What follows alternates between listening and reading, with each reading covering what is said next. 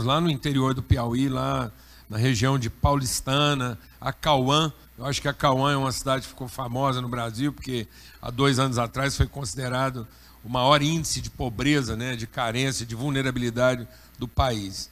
E a gente teve o privilégio de estar lá, conhecer alguns irmãos e saber também dos esforços que estão sendo feitos no sentido de levar graça, favor e transformação é, naquele lugar. E até vou aproveitar aqui, porque eu acho que tem tudo a ver com o que a gente vai compartilhar. É, dando meu testemunho de uma coisa que ficou muito clara nessas visitas. Né? É, eu, eu, uma coisa que me surpreendeu, eu não imaginei que eu ia encontrar isso lá em Acauã ou Paulistana, no sertão do Piauí. Bem sertãozão mesmo, do Piauí, bem lá no, no interior.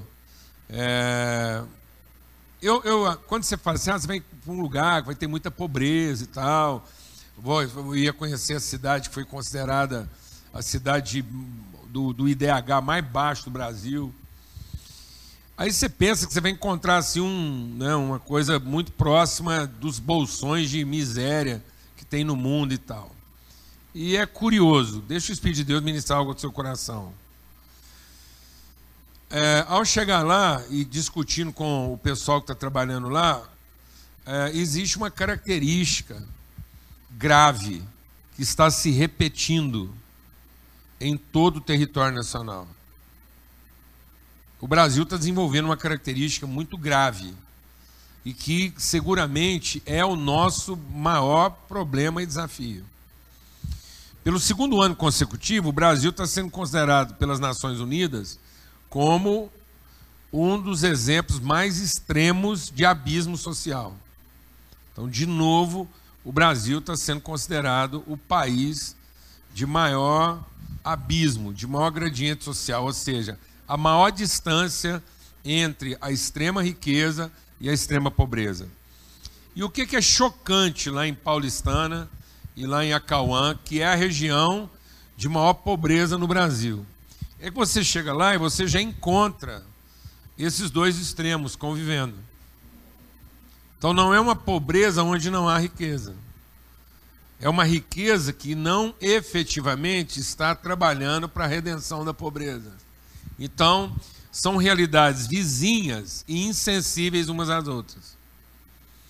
Porque no Brasil está crescendo a ideia cada vez maior do direito e não da responsabilidade. O nível de corrupção nesse país talvez seja um dos mais graves do mundo, porque ele não é corrupção só. Tem corrupção em todo o mundo. Em todo lugar do planeta que você for, tem corrupção. Se for no país mais desenvolvido do planeta, vai ter corrupção. Vai ter propina, vai ter jabá, vai ter jogo de interesse, vai ter reunião escondida, vai ter. O nosso maior problema nacional hoje é cidadania. Não há senso de responsabilidade comum. Nós não, nós não estamos evoluindo na noção de povo. Então o que está acontecendo? Nós estamos uma nação infantilizada, que todo mundo que alcança algum benefício, alcança aquilo na forma do direito e não da responsabilidade. Então o nosso problema mais grave hoje não é a carência, é a falta de consciência responsável do recurso. E com isso nós não estamos falando de, uma, de, um, de, um, de um país de iguais, mas nós podíamos estar falando de um país de justiça. Sempre haverá desigualdades. Nós nunca vamos conseguir implantar igualdades no mundo. A maior prova disso é Israel no pós-guerra. No Israel do pós-guerra, eles tentaram criar os kibbutz. Os kibbutz talvez sejam uma proposta de, vamos dizer assim, de socialismo como sistema mais avançado. Porque eles iam criar vilas e todo o recurso seria produzido e compartilhado de maneira equalitária. Aí o que começou a acontecer nos kibbutz? Então, é, Toda vez que a comunidade lá do kibbutz prosperava, tinha um lucro, um benefício qualquer, eles compravam coisas iguais para todo mundo, distribuíam a renda para todo mundo ter o direito à mesma coisa. Aí começava a dar rádio para todo mundo, televisão para todo mundo, trocar a geladeira de todo mundo, trocar o carro de todo mundo. Para ser uma coisa o quê? Igual. Mas a igualdade não é justa, porque não contempla a, a pessoalidade, não contempla a singularidade. Tem gente que não quer ter lá tanta coisa assim, ele quer um outro estilo de vida, ele quer uma vida às vezes mais contemplativa, mais romântica, mais lúdica. E o outro tem lá um estilo que ele quer mesmo ver coisas, ferramentas, instrumentos. Tem gente que não precisa disso. Tem gente que quer cantar, outro quer tocar. Aí pronto, já mudou tudo. A forma de fazer arte, a forma de viver a vida, a forma de comer, de se alimentar, de se vestir. Então nós nunca vamos ter igualdade no mundo.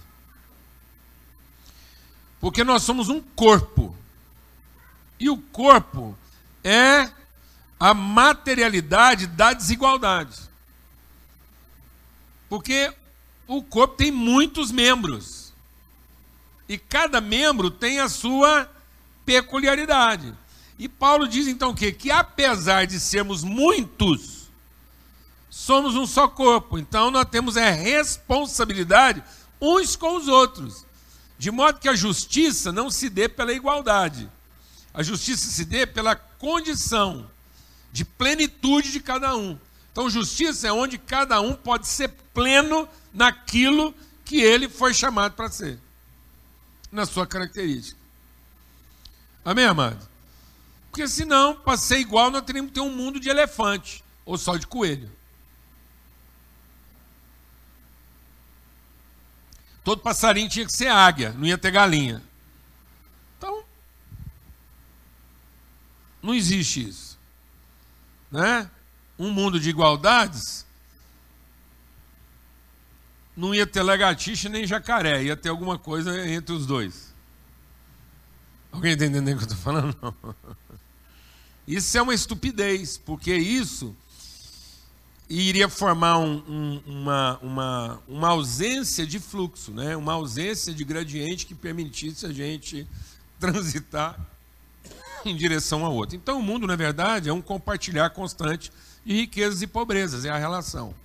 E eu estou dizendo isso porque a gente esteve lá e eu fiquei assim, eu fiquei impressionado de ver que é um lugar carente, é um sertão, mas aqueles que estão prosperando já estão prosperando na perspectiva do direito e não da responsabilidade. Então, ainda existe a ideia lá carente de que o recurso que pode transformar tudo aquilo lá terá que vir de fora, sendo que, na verdade, já existem pessoas lá em condições de produzir transformação. Enfim, por que nós estamos falando isso? Porque nós vamos compartilhar sobre isso em todas as áreas da nossa vida. O texto que a gente vai estar compartilhando está lá em João 4, que diz o quê? Erguei os olhos e vejam. Vocês dizem que ainda faltam quatro meses para a colheita. Eu, porém, vos digo, já está pronto. Então nós temos essa tendência de olhar a vida pelo que está faltando. Desenvolver estratégias, desenvolver planos em cima daquilo que é a carência e não acima daquilo que é a consciência. Deixa Deus ministrar o seu coração. Quem vive a vida pela carência está sempre querendo somar. E quem soma, não necessariamente soma coisas de mesma natureza. Então é provável que você está juntando muita coisa na sua vida que não é de mesma natureza. Entulho, por exemplo. Então, às vezes, vai entulhando a vida porque você está reunindo coisas, ou recursos, ou competências na sua vida, tentando compensar a imagem carente que você tem de você mesmo. E Jesus diz: erga os olhos e veja a vida a partir do que já está pronto. O segredo de Deus é que Deus já nos abençoou e Ele nos ensinou a multiplicar. E o diabo veio e disse assim: não, você ainda não está abençoado o suficiente, vai somar. Então, em vez da gente ter a autoridade da multiplicação, nós estamos querendo ter o poder da soma. E nós não estamos percebendo que uma das coisas que piora a doença de todo mundo é a somatização. Ou seja, um abismo chamando outro abismo. Então você não percebe que às vezes você está atraindo para você carências iguais tentando resolver a sua, você só reuniu outra carência e essa pessoa só aceitou estar com você, não pela consciência de estar com você, mas pela carência de você. Alguém está entendendo o que estou falando não? Aí é dois carentes tentando resolver a vida um do outro e isso nunca vai funcionar, porque não há uma potencialização. Então, em vez da gente trabalhar uma somatização, de perturbações, de carências e desequilíbrios, nós podíamos trabalhar uma potencialização de virtudes. Amém? Então, quem aprende a multiplicar nunca mais vai querer somar. Porque quem aprendeu a multiplicar, toda vez que ele parte alguma coisa, está multiplicando. Quem só sabe somar, toda vez que parte alguma coisa, está dividindo, diminuindo. Subtraindo. É tão simples, amados. Glória a Deus. Então, abra os seus olhos. Às vezes você está dizendo que ainda falta tanta coisa, e Deus está dizendo para você: já está pronto. Nosso país, que é um dos maiores celeiros de recursos, deixa Deus ministrar o seu coração, porque aqui, eu estou falando de dados científicos, que não tem nada religioso. O Brasil é um dos maiores celeiros, se não o maior celeiro de recurso, em todas as áreas, inclusive humano, do planeta, e está se tornando, pela Organização Mundial de Saúde, é hoje o campeão de ansiedade do mundo. É o país com maior índice de ansiedade no planeta. Mais um reforço aqui para o curso lá de espiritualidade emocionalmente saudável. Fica patente lá, né? Como é que pode ter tantas. Não é, Silvinho? Lá no curso você dizia lá, como é que pode ter tanta ansiedade num ambiente de tanto recurso? Mas é porque, como esse recurso ele foi somado ele não foi fruto de uma consciência de quem estava de fato multiplicando. Então, como a gente não está pensando na multiplicação, mas na soma, quanto mais recursos você ajunta, mais ansiedade você tem. Porque mais medo de perder você também tem. Porque você não tem a consciência de que aquilo foi gerado a partir de quem você é. Você tem a ideia de que aquilo foi acrescentado a partir do que você fez. E como a vida vai caminhando e o nosso poder de realizar diminui, então, quanto mais próximo a gente se tornou e mais velho a gente fica, mais medo a gente tem de perder. Quem está entendendo o que estou falando aqui? Então, quando a gente deveria ter uma velhice produtiva, porque a palavra de Deus diz que o quê? Sendo velho, produzirá ainda fruto. As pessoas hoje estão envelhecendo no Brasil com medo de perder, com medo de não ser, com medo de não ser reconhecido. É uma das piores velhices do mundo, é a velhice no Brasil, porque os velhos acabam sendo abandonados, porque perderam essa capacidade de realizar e já não são mais é, é, depósito, já não são mais é, celeiro de, de ensinamento. Não, não tem muitas vezes como contribuir porque só eram reconhecidos na capacidade de fazer segundo uma carência. Amém, amados? Então nós vamos conversar muito sobre isso aqui esse ano. Abra sua Bíblia lá em Marcos, no capítulo 4. Porque às vezes as ideias estão tão arraigadas que você tem que falar muito sobre aquilo. Então nós vamos fazer aqui um exercício de meditação. Meditar de dia e de noite. Meditar significa falar incansavelmente sobre a mesma coisa, pensar incansavelmente sobre a mesma coisa, até que aquilo lava, até que aquilo quebra, até que aquilo destrói toda a fortaleza que existe aonde? No entendimento. Amém? Então existem fortalezas que estão lá obstaculando. Se a gente é uma fonte, se nós somos uma fonte, Jesus falou para a mulher samaritana: no dia que você souber o que Deus já te deu, no dia que você beber dessa água, ela fará em você uma fonte que salta para a vida eterna. Quem beber de mim nunca mais terá sede. Você parou para pensar que conhecer a Cristo significa que eu nunca mais vou fazer coisa alguma por necessidade. Mas por revelação, já imaginou isso? Essa é a vida que Deus quer para você. Você nunca mais fazendo nada por necessidade ou por obrigação, mas pelo privilégio de revelar a virtude. É esse lugar que Deus, Deus quer para você. Você ter tanta segurança do eterno que você não tem saudade do passado, você não tem raiva do presente e nem medo do futuro. Porque quem ensinou a gente a pensar a vida em passado, presente e futuro foi o capeta, o dia que ele criou o amanhã. Porque era para você viver o eterno. Entender que a vida é para materializar o eterno e não para compensar o passado, proteger o presente e garantir o futuro. E muita gente que está querendo compensar o passado tem hora que tem a saudade, aí vira de saudosismo.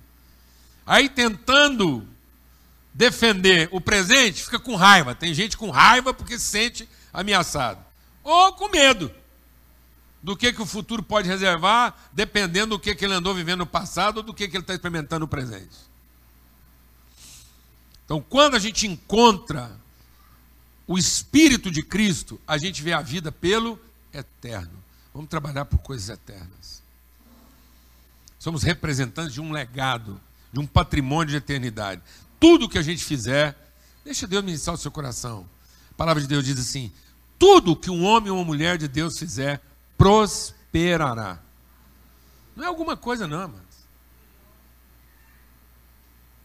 Não é alguma coisa, não. É tudo. Abre aí, Marcos 4. Diz assim.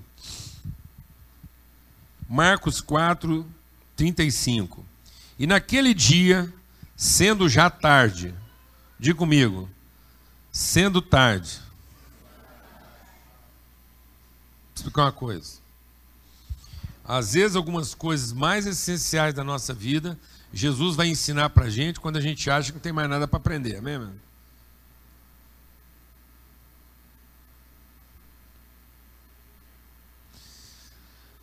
As grandes transformações de Jesus não é para você fazer, é para que você, tendo feito o que você sabe fazer, comece a aprender agora o que Ele quer te ensinar.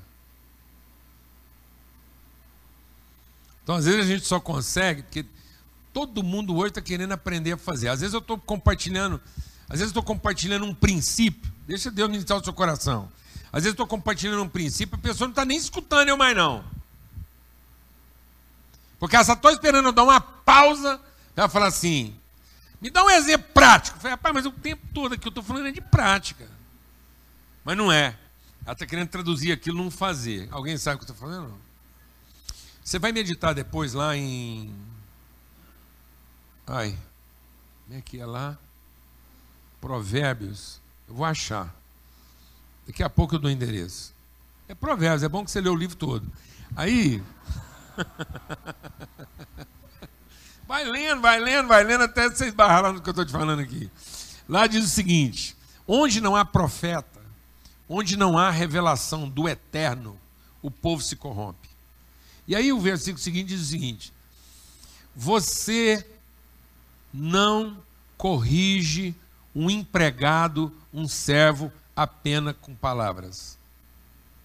Quem tem uma mentalidade escrava, quem está acostumado a pensar a vida pelo fazer e não em significar a vida pela identidade, quem acha que o segredo da vida está naquilo que ele faz, quem ouviu o capeta, quem ouviu o diabo transformando um filho em servo, ensinando um filho a pensar como escravo, essa pessoa, ela não se corrige só com palavras.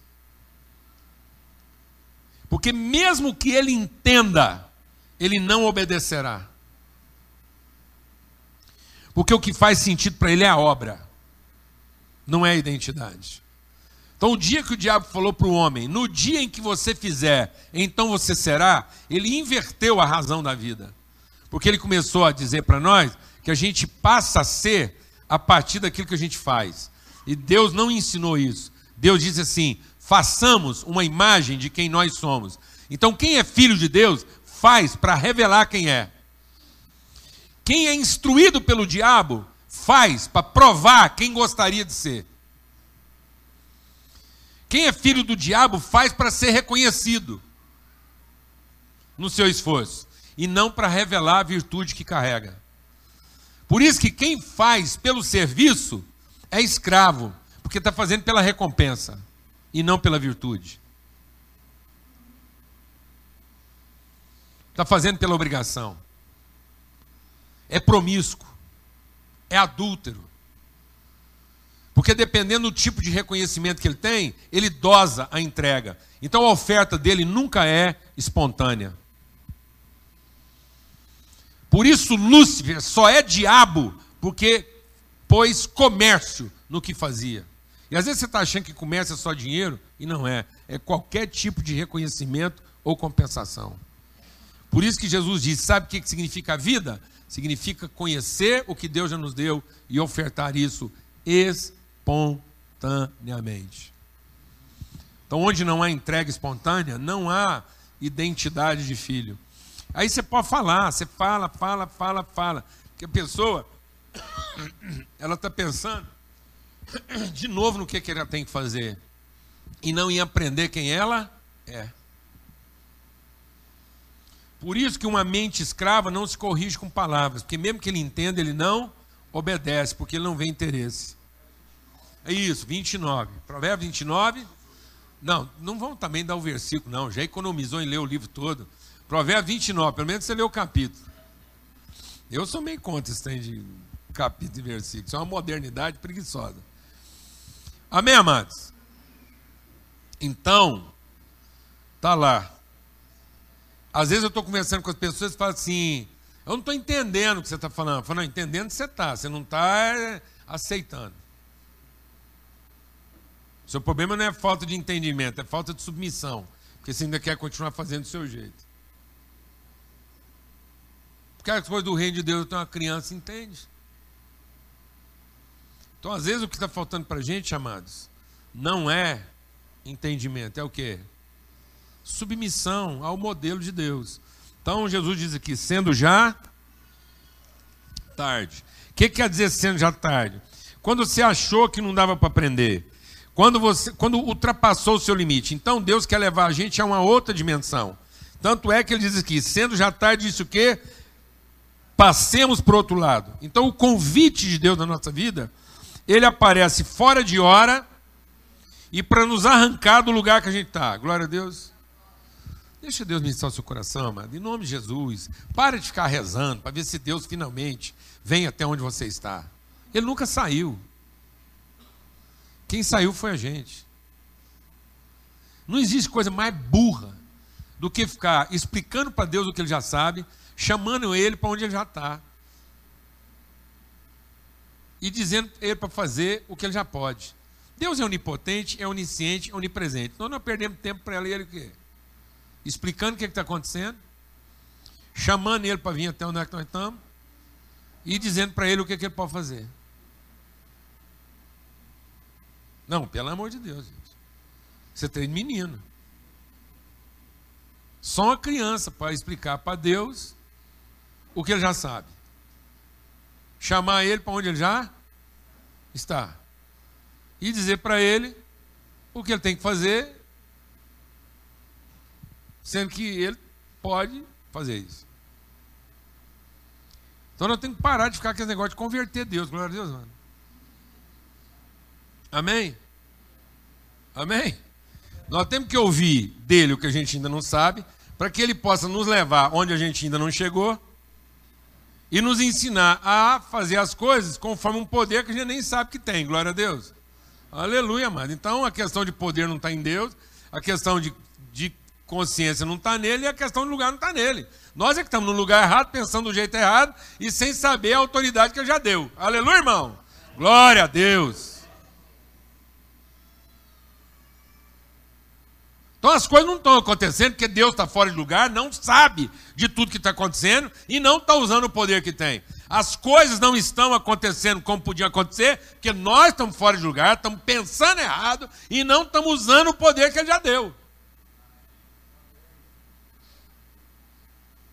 Amém? Glória a Deus. Diga comigo, passemos para o outro lado. Então isso vai acontecer fora de hora em outro lugar. Amém? Glória a Deus. Quem está querendo aqui fazer uma hora esse em outro lugar? Glória a Deus, é assim que vai acontecer. Tem que ser iluminado o entendimento. Nesse lugarzinho que a gente está agarrado, esse trenzinho, petitinho que a gente pegou ali, está achando que tal. Entendeu? Nessa condição, nessa forma de entendimento, isso é estupidez. Vamos continuar. Despedindo a multidão. Então, pronto. Paulo diz o quê? Sacrificai os vossos corpos, sacrifício vivo, santo e agradável a Deus, que é o vosso culto racional. E não vos conformeis com esse século. Amado, em nome de Cristo Jesus, se quiser experimentar a plena vontade de Deus para a sua vida, você tem que começar a pensar fora do que o mundo pensa. E desgraçadamente, a maioria dos cristãos hoje vem gastar um tempo precioso rezando para ser igual a todo mundo para chegar onde todo mundo já chegou, ter o poder que todo mundo já tem e, e saber as coisas que todo mundo já sabe. Pelo amor de Deus, amado. Deus não vai cometer esse crime com você, com os filhos dele. Deus não vai te amaldiçoar desse jeito. Porque se fosse para ser desse jeito, amado, ele não precisava ser seu pai. Para ser igual a todo mundo, você ficava com o capeta mesmo e ficava igual a todo mundo. E se tem uma coisa que o capeta sabe fazer, é produzir igualdades. é padronizar. Cuidado. Porque às vezes você acha que é uma pessoa demais e você é só mais um exemplo da conformidade. Você é só mais alguém pensando igual todo mundo pensa, querendo as mesmas coisas que todo mundo quer e fazendo do mesmo jeito que todo mundo faz. Você não se esqueça que a Torre de Babel, presta atenção, a Torre de Babel não era proposta de construir um, pro, um prostíbulo. O, o Nimrod, que era um homem poderoso, ele não estava propondo um prostíbulo, ele não estava propondo criar o PCC, ele não estava propondo criar um cassino, ele estava propondo criar um templo que tocasse em Deus. Então, a, a, da boa intenção, não, eu estou aqui buscando Deus, eu acredito em Deus. É, o Nimrod também acreditava, acreditava tanto que queria montar uma estrutura que alcançasse Deus. E acreditava em futuro, porque ele não estava montando aquilo para perder, não. A proposta é que aquilo ficasse bom para todo mundo para sempre. Era um programa de, de proteção à existência humana. É para ficar bom para todo mundo para sempre. É para garantir um padrão de vida, uma qualidade de vida. E que tivesse Deus no negócio. Sabe o que, que ele fez? Pela primeira vez os homens deixaram de usar pedra e foram usar o quê? Tijolos. Então, sabe qual foi a primeira coisa que o Nimrod garantiu para criar esse padrão religioso que garantisse o futuro das pessoas, criou uma conformidade. Igualou todo mundo. Gerou um padrão. Impediu que cada um fosse representante da sua própria vocação, da sua própria identidade e tivesse fé e ousadia naquilo que Deus fez ele para ser instigou todo mundo a pensar que a segurança, a felicidade, a estabilidade estava em se tornar um igual. Anulou o pensamento e criou um padrão. Não se iluda. E aí ele está dizendo o quê? Deixando a. Então presta atenção, o convite de Jesus aparece quando já não parece não é mais hora para chamar para um lugar onde a gente não gostaria de ir, porque é outro lado, não é desse lado, diga comigo, não é desse lado, é do outro lado. Vai implicar uma travessia, vai implicar uma ruptura, vai implicar vencer algum tipo de medo, vai implicar em cruzar alguma fronteira que a gente mesmo estabeleceu para se defender. E ele diz o quê? Então ele despediu da, da, da multidão. E eles o levaram consigo, assim como ele estava, no barco. E havia também com ele outros pequenos barcos. Presta atenção. Quando Deus chama uma pessoa, Ele está chamando essa pessoa para inspirar outros. Aquilo que Deus está fazendo na sua vida é para que outros possam ver e seguir. Não é para resolver o seu próprio problema. É porque outros barcos estão à espera de quê? De direção. E aí foram. E se levantou uma grande tempestade de vento e as ondas batiam no barco de modo que ele estava indo a pique. Tem gente que acha que só porque foi Jesus que me chamou, só porque Jesus está no barco eu trouxe ele com Cristo no barco, tudo vai muito bem, vai muito bem, vai muito bem. Mas vem o temporal. Então, Cristo no barco é garantia de temporal. Eu já expliquei aqui, vou falar de novo. Se você anda querendo uma vida tranquila, muda de religião. Vai tomar um chá. Arrumar uma fumaça aí qualquer, vai. Vai para fumaça, vai puxar aí, vai entrar zen. Vai agachar em algum lugar, ficar sentado lá e tal, e, entendeu? Vai. Uma batina, um trem, uma bata, um trem diferente. Para todo mundo já saber que você é diferente mesmo, que você é do outro planeta. Pinta uns treinos você assim para todo mundo saber que você não é desse mundo, então ninguém tem que conversar coisa desse mundo com você. Ninguém tem que vir falar com você de sogra, tem que vir falar com você de, de genro, de cunhado, não. Você nem sabe o que é isso. Esse negócio é. Entendeu? Umas músicas, uns tambor, um sino. E é. É um mosteirinho qualquer lá, você arruma um lugar. É, você arruma um lugar lá que enche de umas figuras, umas fumaças lá e vai viver a vida assim. Sai dessa parada aqui, trânsito, pegação, gente que não paga conta, traição, mentira. Sai desse negócio. Vai propor um arrebatamento, pelo amor de Deus. Esteriliza, não ruma menino, não, aí não casa mesmo, é meio casar é gelada. Gelada. Ninguém Ninguém vai, vai chegar mais rápido no seu coração com o poder de te matar do que a pessoa que está intimamente do seu lado. Nem o capeta vai te assombrar tanto. Você vai ter mais medo do seu marido, da sua mulher, do que do diabo. É, ué. Porque você não dorme com o diabo de olho fechado. Se você dormisse na mesma cama com o diabo, você fechava os olhos. Então. Então, onde você está correndo o seu maior risco? Fala a verdade. Hã? Tá vendo? O diabo ia te trazer café na cama? Hã? Chegou um ponto que os reis, a mulher trazia o cafezinho, o chá, ele já dava lá para o empregado tomar primeiro. Experimenta aí, ver se eu posso tomar chá. É. Porque a Bíblia diz isso. Você está achando que eu estou brincando? É porque a Bíblia diz isso. Se fosse um estranho que te tivesse ferido, eu teria suportado, mas foste você, meu íntimo amigo.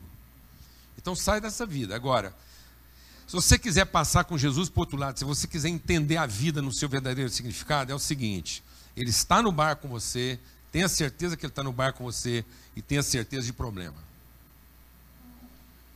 O que está matando o povo é a frustração. O que está desanimando as pessoas é a expectativa de que se eu tiver Cristo no barco, se eu acertar na igreja, se eu acertar na reza, se eu acertar no culto, se eu acertar na oferta, Deus vai me proteger de viver a vida como ela tem que ser vivida. Isso foi uma proposta do diabo, ele propôs isso lá em Babel e ele propôs isso em nome de Deus. Você não se esqueça que Jesus Cristo veio ao mundo em pessoa, Jesus, o Filho de Deus, veio cheio do Espírito Santo, e quando ele foi levado ao deserto para ser tentado, ele foi tentado exatamente nessas áreas. A promessa de que você vai usar o poder para nunca te faltar coisa alguma, você vai ser capaz de transformar pedra em pão. A certeza de que a sua liturgia religiosa vai te dar tudo o que você deseja. E a certeza que, independente do que você fizer, Deus vai estar lá para te proteger das consequências disso e da, da, da, das dores disso. Foi isso que o diabo tentou fazer Jesus pensar. O diabo não ofereceu para Jesus uma mulher. Ofereceu para ele essa forma de pensamento, de achar que Deus está aqui para nos proteger da dificuldade, que a oração está aqui para a gente ter tudo o que deseja e que o poder está aqui para a gente ter tudo o que a gente acha que precisa. E não para cumprir um propósito, e não para passar para o outro lado, e não para mostrar o caminho para a multidão, e não para poder mostrar para as pessoas por onde é que o caminho vai. Glória a Deus, amados e não para ver a vida com outra forma de pensamento. Então, ele diz aqui: e aí o pau quebrou, o barco estava quase indo a pique, e ele estava de trás do barco, dormindo, sobre uma almofada. E eles o acordaram dizendo: Mestre, a nossa oração. Aí os discípulos fizeram uma reunião de oração. Em nome de quem? De Jesus. E vai vendo que agora você vai ver o tanto que Deus gosta desse tipo de oração. For lá, acordar Deus, para dizer para Deus: o senhor não está vendo o que está acontecendo. O senhor não está vendo que o meu casamento pode acabar. O senhor não está vendo que a minha empresa pode falir, desempregar tudo. O senhor não está vendo. A gente gosta de acordar Deus, né, mano? Porque a gente a sensação que a gente tem que estar dormindo. E aí a gente vai lá, você não vai fazer alguma coisa, não vai tomar uma providência. Aí diz assim: Ele se levantou, repreendeu o vento e disse para o mar: Paz, aquieta-te. O vento cessou, houve uma grande calmaria. Ele voltou para os discípulos e falou assim: Muito bem, é isso mesmo. Toda vez que você tiver um perrengue, você junta aí, vem cá falar comigo, que se eu estiver dormindo, trabalhando ou em outro lugar, eu vou parar tudo que eu estou fazendo, vou vir correndo e vou resolver o problema para vocês. Foi isso, amados? Hã? Foi assim, daqui para frente, vocês abrem uma igreja barco. Aí abrem uma igreja barco e faz a reunião de oração aqui, onde vocês acham que eu estou dormindo. Ó, oh, amados, a gente é desse jeito. A gente já fez puleiro para Deus em casa. Alguém sabe aqui que eu estou falando? Não. A gente não aprendeu a orar sem cessar, no sentido de o tempo todo estar tá buscando de Deus a orientação de como é que nós vamos enfrentar. Nós estamos o tempo todo pedindo para Deus resolver por nós. Por isso a gente entendeu que orar o tempo todo é pedir o tempo todo. A gente acha que orar sem cessar é pedir sem cessar.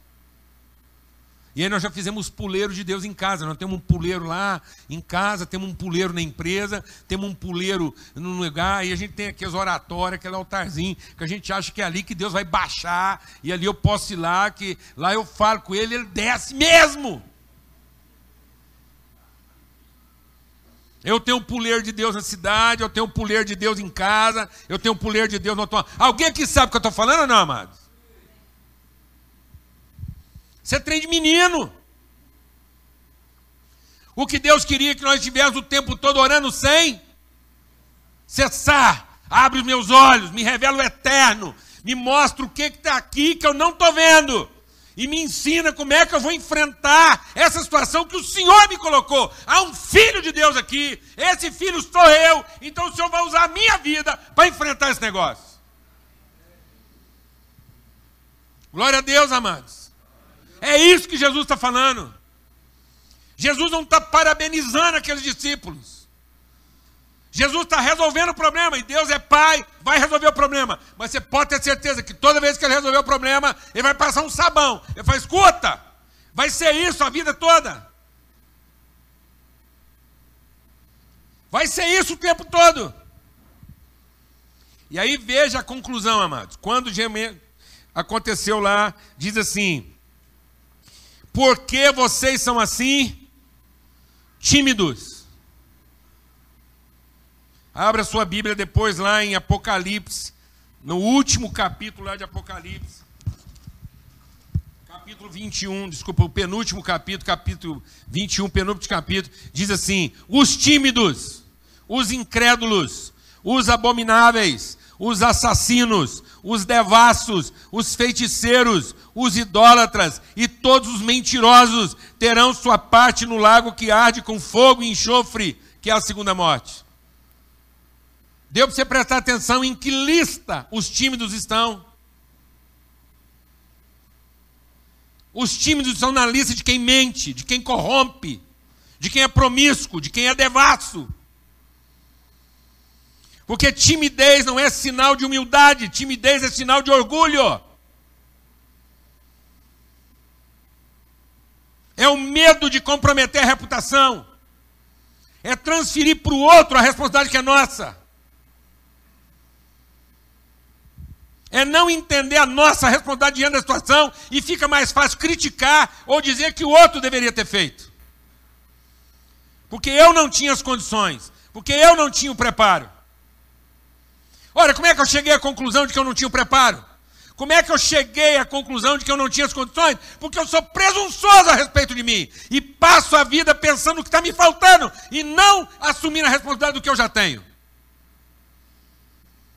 Então, timidez é uma soberba, é uma arrogância, é um ato de ingratidão com que tudo que Deus já nos deu e a forma como Ele já nos capacitou para enfrentar tudo aquilo que vem diante de nós. Timidez é uma desculpa dissimulada que esconde a nossa soberba, nossa presunção, que esconde a nossa amargura de achar que nós temos menos do que a gente merecia. Não dá para brincar com isso. Não dá para se desculpar com isso. Porque Deus não está nos chamando a ter poder. Deus está nos chamando a ter responsabilidade com o poder que Ele já nos deu. E fazer isso funcionar. Deus não está chamando a gente para ser alguém no futuro. Quem chamou você para ser alguém no futuro foi o diabo. Porque o tempo todo Deus está chamando você para ser o filho dele agora. Diante da situação que ele te colocou agora. Para que você aprendendo agora, ele possa te colocar sobre coisas maiores. Porque se você for fiel agora, ele vai te colocar sobre coisas maiores. Porque se você não for fiel agora e você estiver projetando para o futuro, quem vai te colocar sobre coisas maiores é o diabo. para que você tenha medo de perdê-las. E em vez de fazer a gestão delas, você assuma a posse delas. O diabo quer colocar filhos de Deus em, em condições maiores e melhores, fazendo eles pensar que foi o esforço deles que os colocou naquele lugar. Porque quando eles finalmente chegarem naquele lugar, eles não têm que fazer a administração daquilo em favor dos outros. Eles só têm que se proteger. E muitos homens que foram ousados no começo das suas carreiras se tornaram tímidos no fim delas, porque se tornaram apenas proprietários daquilo que Deus colocou na vida deles para ser administrado para abençoar outras pessoas. Ganância é uma forma de timidez.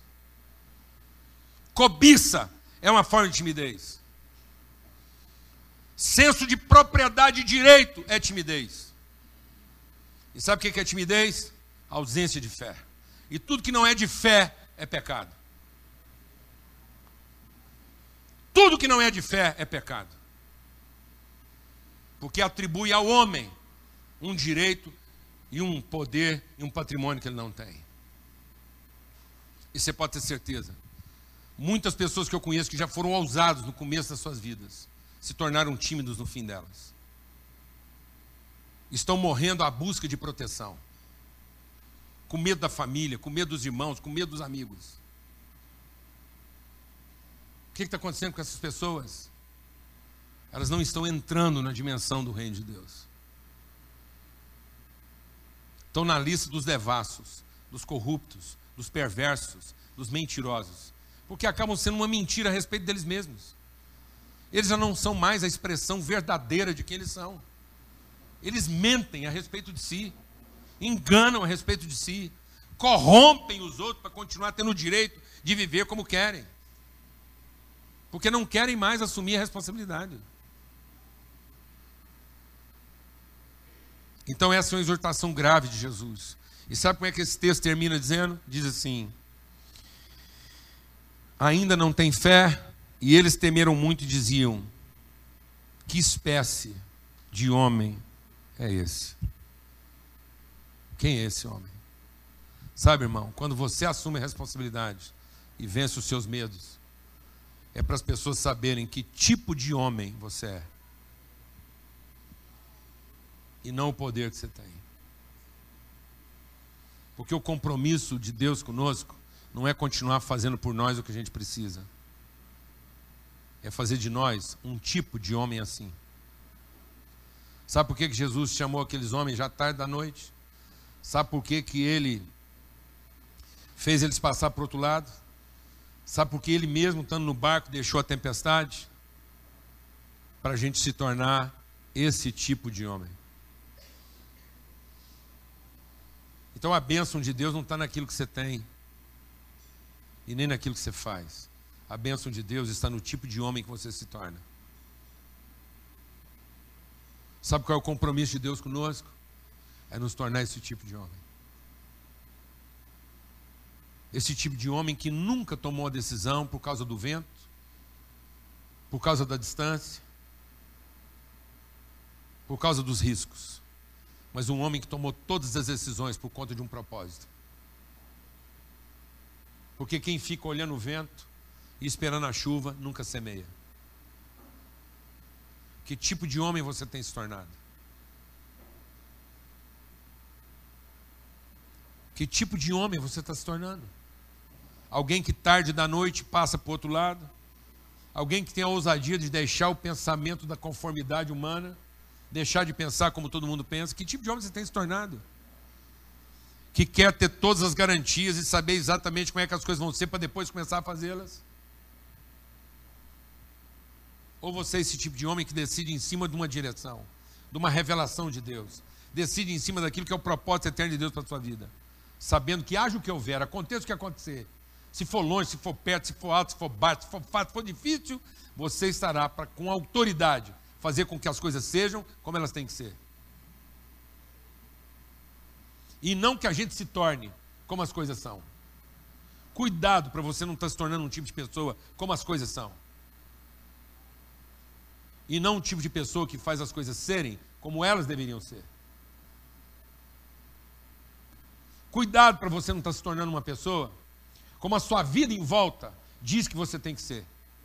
Em vez da sua vida em volta revelar que tipo de pessoa você está se tornando. Em nome de Cristo Jesus. Pelo sangue do Cordeiro. Deus não nos deu espírito de timidez nem de covardia, mas de ousadia, de intrepidez. Fala com Deus. Fala com Deus. Para de pedir que Ele faça alguma coisa por você agora. Nesse momento agora, não peça que Deus te proteja. Não peça que Deus resolva. Peça que Ele te ilumine. Deus me ilumina nesse momento agora. Para que eu saiba o que, que um filho de Deus tem que fazer para que as coisas comecem a ser transformadas. Amém. Em nome de Cristo Jesus.